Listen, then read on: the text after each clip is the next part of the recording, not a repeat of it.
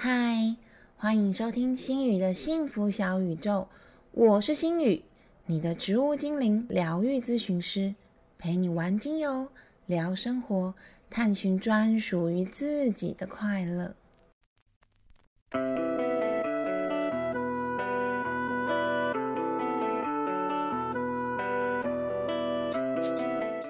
嗨，大家今天好吗？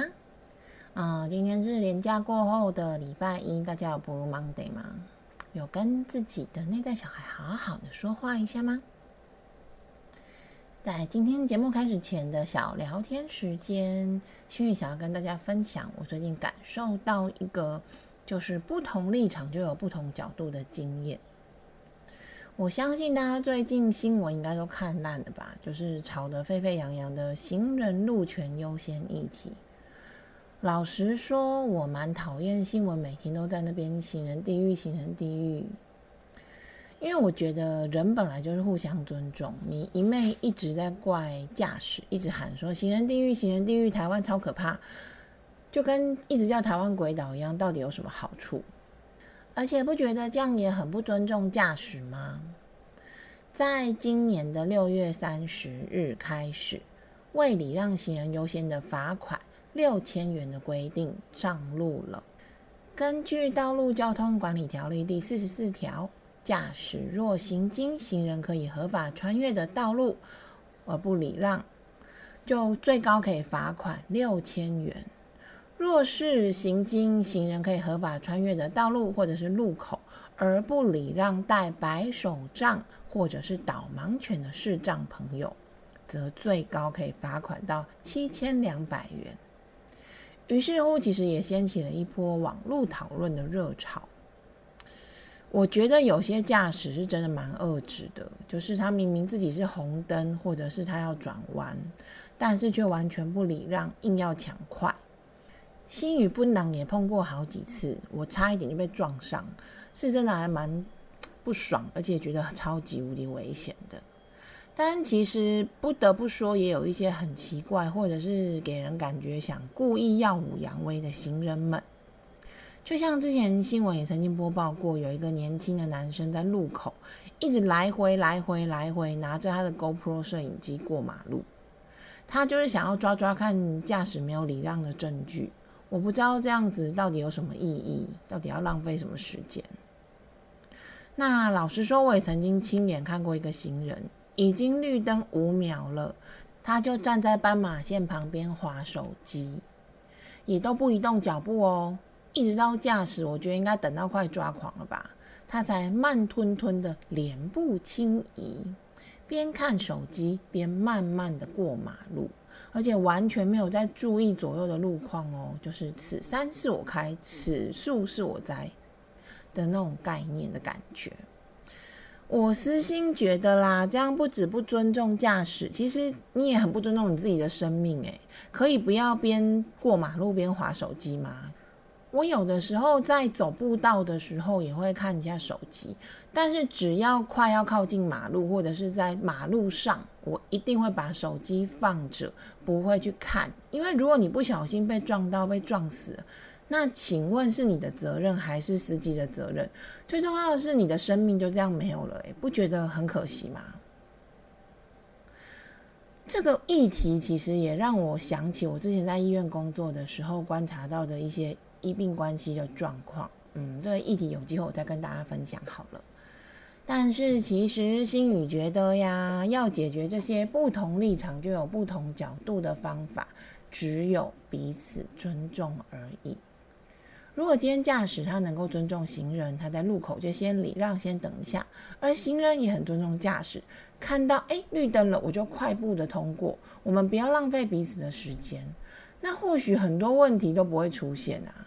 但是如果你要抢快，你完全不尊重别人，或者是你慢慢来，我就是行人怎么样，你也不尊重另外一方，那就会产生很大的问题。而当彼此尊重变成习惯，也就不会有什么故意想要钻法律漏洞啊，或者是想要看别人笑话的心态产生了。或许当有一天可以这样的时候，社会就会更 peace 吧。但是现在的我们好像也只能从自己做起而已啦。所以星宇还是要提醒大家，过马路的时候，请不要划手机。不管你是驾驶或行人，请都注意左右来车或者是来人，慢一秒真的不会差太多。但是如果不小心撞到人或是被撞到，只会浪费更多的时间跟金钱，甚至失去生命而已。好喽，那我们就要开始今天的节目喽。今天我们要介绍一出网络上现在很红的神剧。好吧，我承认心宇就是个台剧控。我觉得近几年来的台剧真的非常的好看，讨论的议题和内心的层面也越来越多元，完全不输给日剧和韩剧。今天我想要跟大家分享一部好评度超高的台剧《八尺门的辩护人》。这出台剧改编自同名小说，它的小说作者还有戏剧的编剧、导演。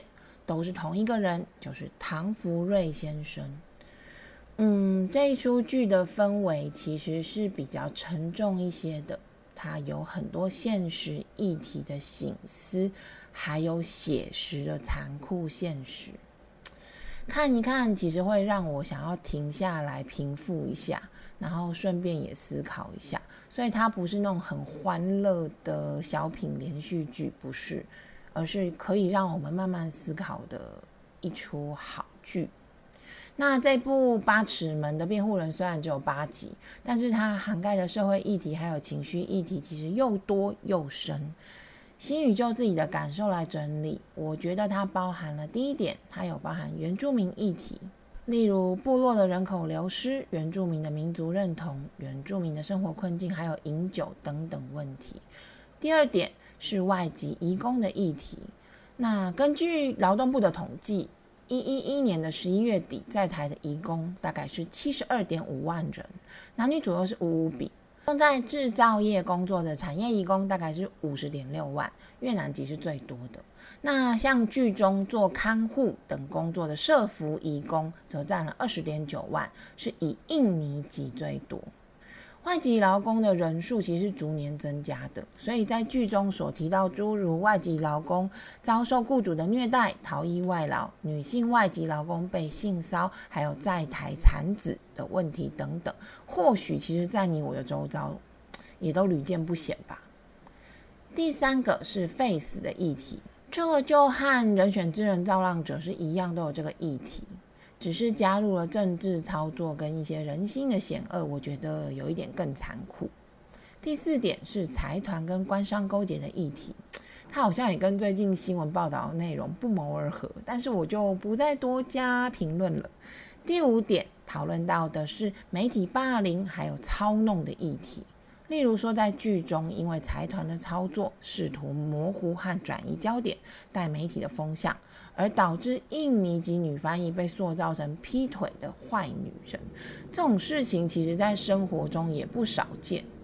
第六点是原生家庭的议题，不同的出身或许就会有不同的境遇跟不同的起跑点。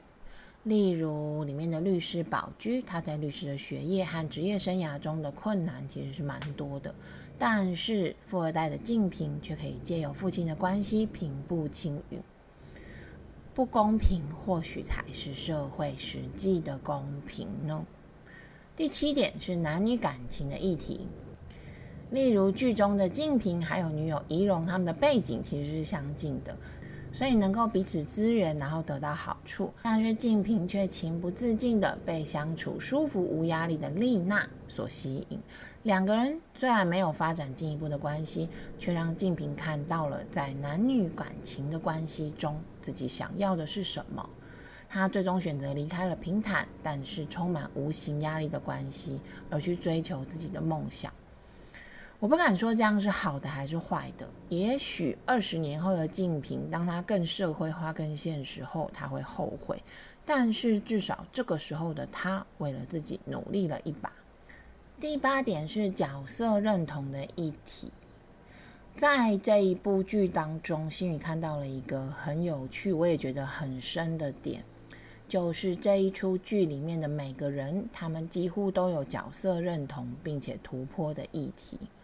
例如老律师宝驹，他是从抗拒到认同；原住民的身份一开始让他痛恨又恐惧，但是最后他选择认同了自己，也被他的族人所认同。而静平是由认同到抗拒，一开始他是一个背景雄厚的公子哥儿，但是最后他却认同了自己的理想是判决是为了被告而存在的这个理念，而选择离家。而丽娜呢，她则是始终温柔的接受。她一开始是一个随时岌岌可危的外劳女孩，但是他最后却认同了自己的身份、学历以及自己的聪慧，决定回到家乡攻读法律。还有范逸臣所饰演的船长阿明，他对自己的期望和认同一直就是船长这个身份。为了当上船长。他不惜一切的代价，最后阿明虽然成功了，但也在成功当下不久就砰被车撞死了。这个在剧情的安排当中是否也有反讽的意味呢？我觉得是有的。我们每个人在社会当中或许都有好多的身份，无论我们选择抗拒或者是认同都可以，都没有错，前提是。你要活得开心自在，那嗯，老实说啦，当然是要认同跟接受，你才会开心自在啊。如果你一直抗拒，你的内在就会不平衡，那怎么开心自在呢？啊，讲到这，我要先跟大家抱歉一下，我刚刚录到一半开始，我们就是房子周遭开始施工，一直哒哒哒哒哒，我不知道大家有没有听到。接下来如果有这样的声音，请你们原谅我，因为我不知道要施工，也希望这个施工可以赶快结束。好，那我们接下来继续开始。整体来说，我觉得这出《八尺门的辩护人》非常值得一看，因为这一出剧有一个很大的特色，是它有引用真实的地名，还有真实的社会案件，所以这一集的节目其实。幸运想要走的主轴是，我想详细一点来分析，还有介绍与剧情相关的地理和历史背景，可能跟其他介绍人不一样，也让大家来听听看。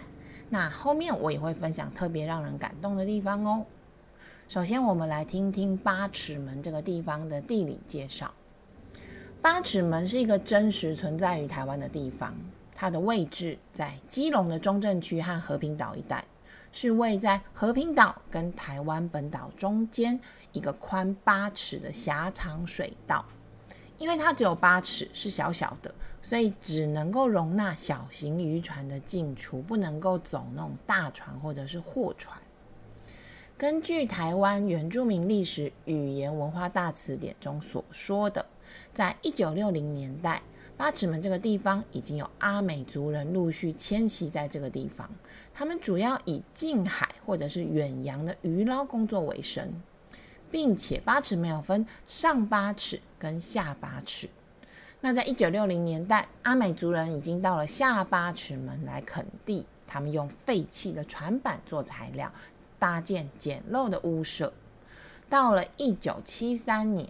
更多的阿美族船员，还有他们的家人、太太、小孩，都一起来到上八尺门，也就是八尺门的山坡地，来搭建屋棚，并且渐渐的形成了一个部落，还有聚落。这个聚落以来自花东海岸地区的阿美族移民为主，也包含了少数的布农人和汉人。然而，这一区也就是八尺门，其实它属于都市计划的保护地，还有港复用地，所以在当时依法是不能建筑的。这些聚落的房舍也在数十年间很多次被政府强制拆除，让当地的这些居民无家可归。一直到一九八零的年代中期。媒体还有社会大众才开始关注八尺门地区的原住民议题，而基隆市政府也在这个时候开始着手调查并办理八尺门地区的都市更新计划。直到了一九八九年，这个地段才变更成住宅区，开始规划和新建国宅。并且在一九九五年，海滨国宅，也就是剧中的海滨国宅，终于落成喽。其中有一百一十户配售给阿美族的原住民，他们也成为了全台第一座专门以原住民为配售对象的出售型国宅。海滨国宅的配售是以八尺门原来的原住民为优先，可以承购，还有移住到这个地方，但是也容纳了少数基隆市其他地区的阿美族一起来这里。把这里变成一个聚落，看到了这段历史描述，幸运脑中浮现了阿美族人开垦并且成立聚落家园时的画面。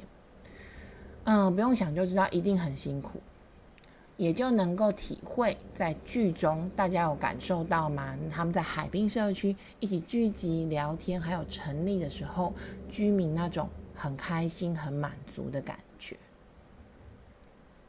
而这部剧，它不只以历史还有地理为背景，它的故事主轴也参考还有改编了两个真实的历史案件，分别是一九八六年的汤英生事件，以及二零一六年的河村六十一号事件。让我们跟着心宇的声音来听听这两个事件的故事吧。首先，我想要跟大家分享的是汤英生事件。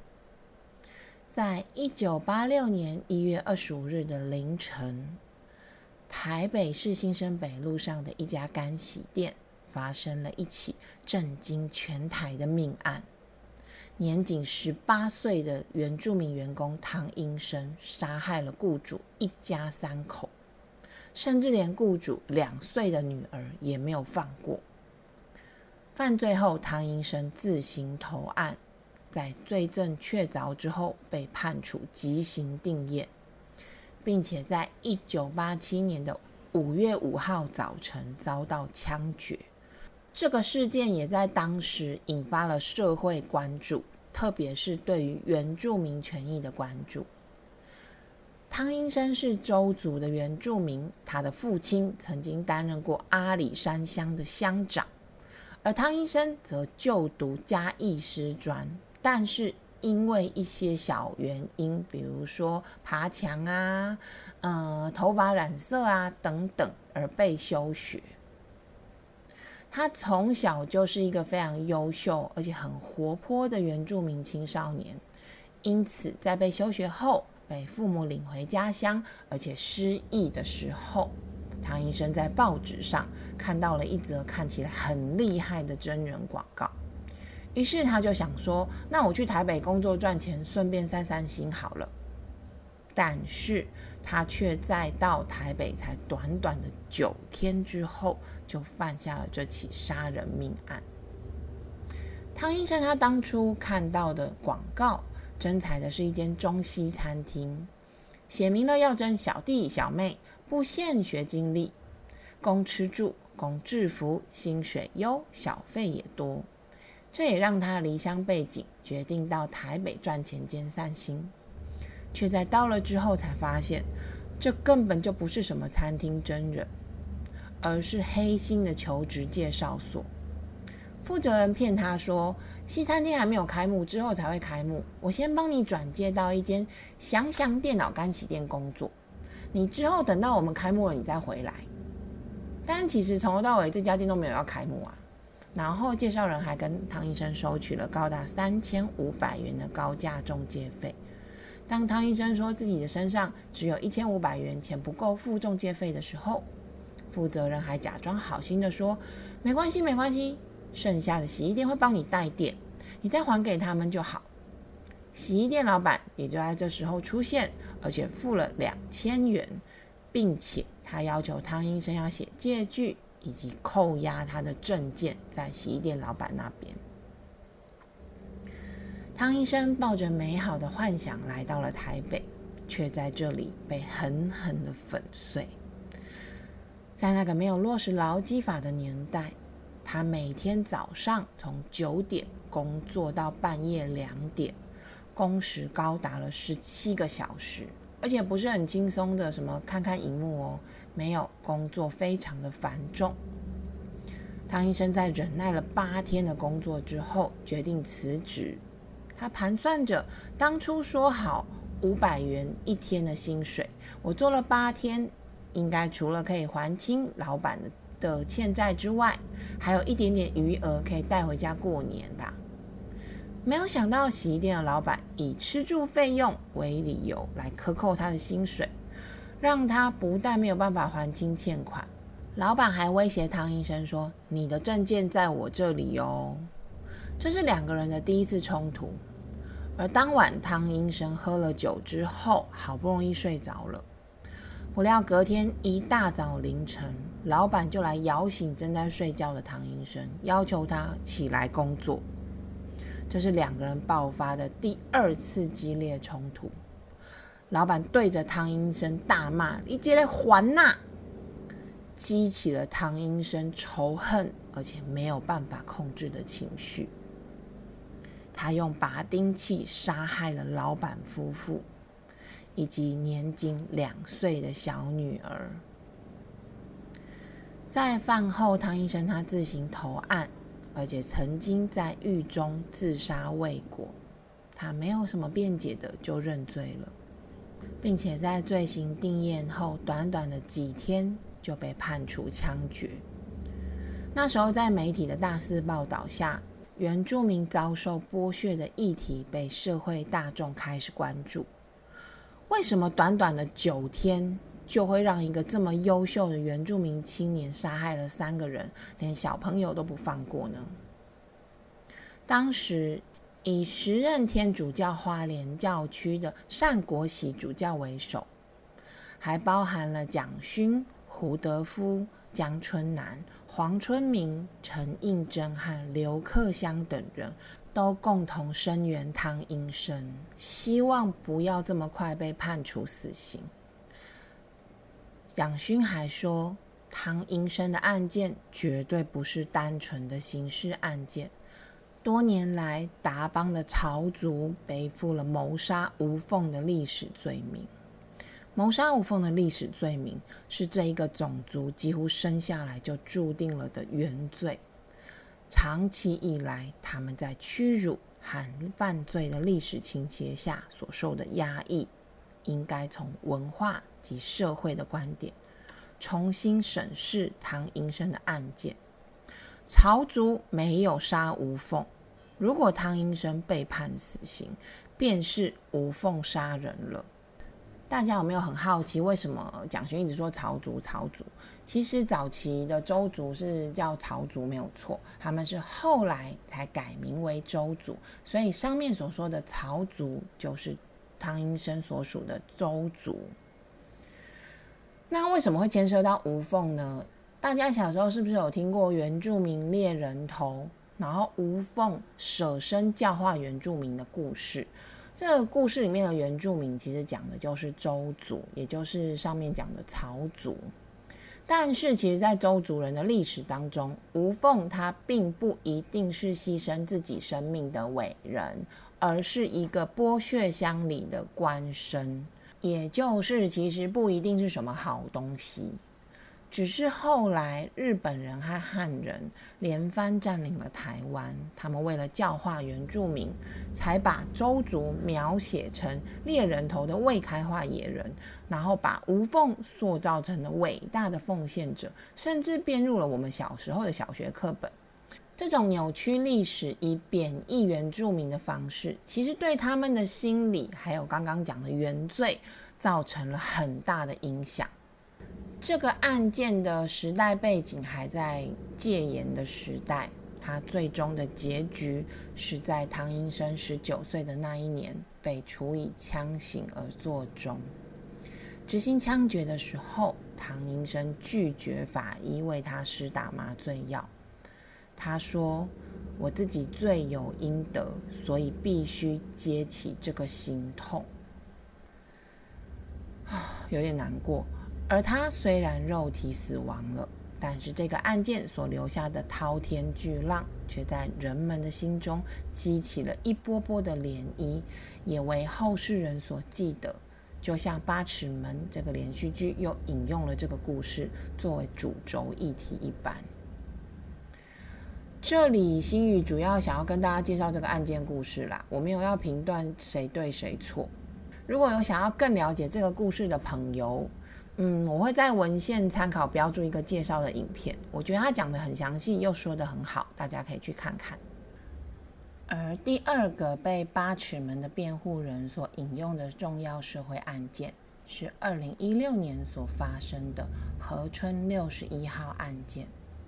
在二零一六年的五月七日，由高雄港驶向太平洋捕鱼的河村六十一号船东是台湾人，船登记在太平洋的岛国万纳度，也就是所谓的全遗船。船上一共有船员二十八名，包含六名越南人、七名菲律宾人以及十三名的印尼人。谢姓船长则是中国籍。在九月七号的晚上，在河村六十一号行驶到复活岛和斐济间的公海领域时，有六名印尼籍的船员进入了船长的船舱，合力把他杀了。隔天，也就是九月八号，轮机长通报船长的死讯。随后，这艘船停靠在斐济，这六名船员也在那里接受警方的讯问。六个人皆坦诚自己有犯案，船只也被引渡到所属的万纳度。这六个人遭最高法院判处十八年的徒刑，在刑期一半前不得假释，而且就算他们被假释了，他们也得返回印尼服完剩余的刑期。也就是这六个人，他们注定要被关十八年了。这个案件在当时也引发了社会的哗然。绿色和平组织他们实地到万纳度来探视这六个人，想要了解愚公杀人的动机，却因此在访谈当中听到了许多残忍而且不堪入目的愚公虐待事件，包含愚公们他们每天可能只能睡四个小时，平均工作大概二十个小时。即使生病也没有例外哦，生病了也没有给他们吃药，就是打一顿之后叫他们继续起来工作。而负责卷线的渔工，他必须在没有任何安全措施的船员站十五个小时。如果他太累的话，可能醒悟的就下去，就继续思密达了。此外，船长会用竹子跟扫把来殴打渔工。也会用手来打头，或者是打他们的耳光。而在船上吃饭时间只有五分钟，只要超过了，你就会被殴打。那印尼籍的渔工，只要被船长或者是大副看到他在休息，也会被打。反正就是不管怎样，他们就是会常常被打就对了。更恐怖的是。船长他不允许印尼籍的穆斯林渔工吃他们自己捕上来的鱼，而是逼迫他们违反自己的宗教信念，只能吃猪肉，不然你就饿死，或者是会被毒打。还有一些愚公，他们的手臂都已经溃烂，也肿胀了，脚都起了水泡，但是没有没有让你就医这件事情哦，没有让你休息这件事情哦，还是得继续的工作。大家一定会觉得很奇怪啊，就像上一集的唐医生一样啊！你们干嘛听老板的话，跑掉就好啦，求救就好啦。船员们的护照都被扣在船长的手上，如果今天他们没有护照，他们就只能逃逸，他们没有办法回家。而在河村六十一号上面，雇主其实也没有依照契约来给付他们薪水。甚至在船长死前的三天，渔工们他们有整整的两天都在不眠不休的工作，他们不能休息。船长被杀害的前一晚，才威胁着他要把其中一名渔工杀掉。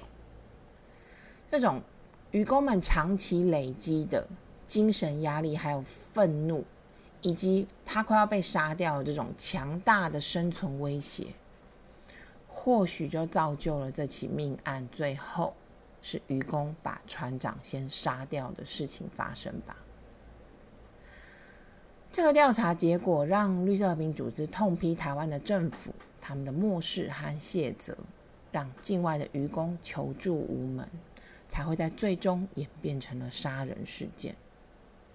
台湾政府当然也反击了，他们希望绿色和平组织不要只是抹黑批评，而是提供具建设性的意见，实质对资源养护还有人权保障有所贡献的意见。在这里，心语一样不探讨孰是孰非，不管谁是谁非，在这艘或者是千千万万艘渔船上所发生的惨无人道的渔工虐待。还有愚公遭受身体及心理极大压力的困境，也绝对不是单一个案。看到这里的时候，心宇的脑中就不禁又浮现了剧中阿布杜尔的手指因为溃烂而直接被砍掉，也没有麻醉的画面了。大家听了上面的历史、地理还有社会案件引述的背景之后，是不是有更了解这部《八尺门的辩护人》他的背景故事呢？能把这些社会现象融入戏剧当中，并且传播给观看的大家，也让观看者有更多可以深思的地方。在这个部分，心与私心就给了编剧一个赞。虽然想到某些剧情我会有一点难过，但是其实剧中也穿插了很多有趣的点啦。例如李明顺他饰演的公社辩护人，常常不经意的展现出来的幽默还有搞笑。不得不说，李明顺真的好厉害哦，他把心宇直接带入剧中，一集接一集的看着，停不下来。此外，还有像杨烈啊、潘怡君、伊正。黄建伟、范逸臣、王传一也都是很强大的戏骨戏精，还有海滨社区里面的警察以及卖场店员饰演他们的原住民，演技也都超级无敌自然，心宇真的很喜欢。这出剧的男女主角跟配角虽然很多都是新演员，例如饰演连静平的初梦轩，他曾经演过《天桥的魔术师》这部剧。他演的是小不点的哥哥这个角色，还有由陆夏饰演的静平的女友怡蓉这个角色都演得很好。但是我最喜欢的还是演丽娜的雷佳娜。之前我没有看过雷佳娜的作品，但是我觉得她身上有一种恬静还有接受的气质，让人在追剧的同时会不自觉的平静下来。也难怪男主角会被吸引啦。哈哈哈这个主题的节目我们会分成上下集。刚刚上面讲的是《八尺门的辩护人》这一出剧里面的背景，还有引述的社会案件。下集内容，新宇会跟大家介绍《八尺门的辩护人》这出剧里面让人特别感动以及有感觉的点。还有，当然就是我针对剧中角色搭配的芳香处方喽。哦，我真的快要被这个哒哒哒的声音弄弄疯了，所以委屈大家啦。听了这个，应该有一点小小的背景音。那也感谢大家这一次又再次的拯救了新宇村的安全。希望大家继续跟我一起玩精油、聊生活、探寻自在的快乐哦。拜拜。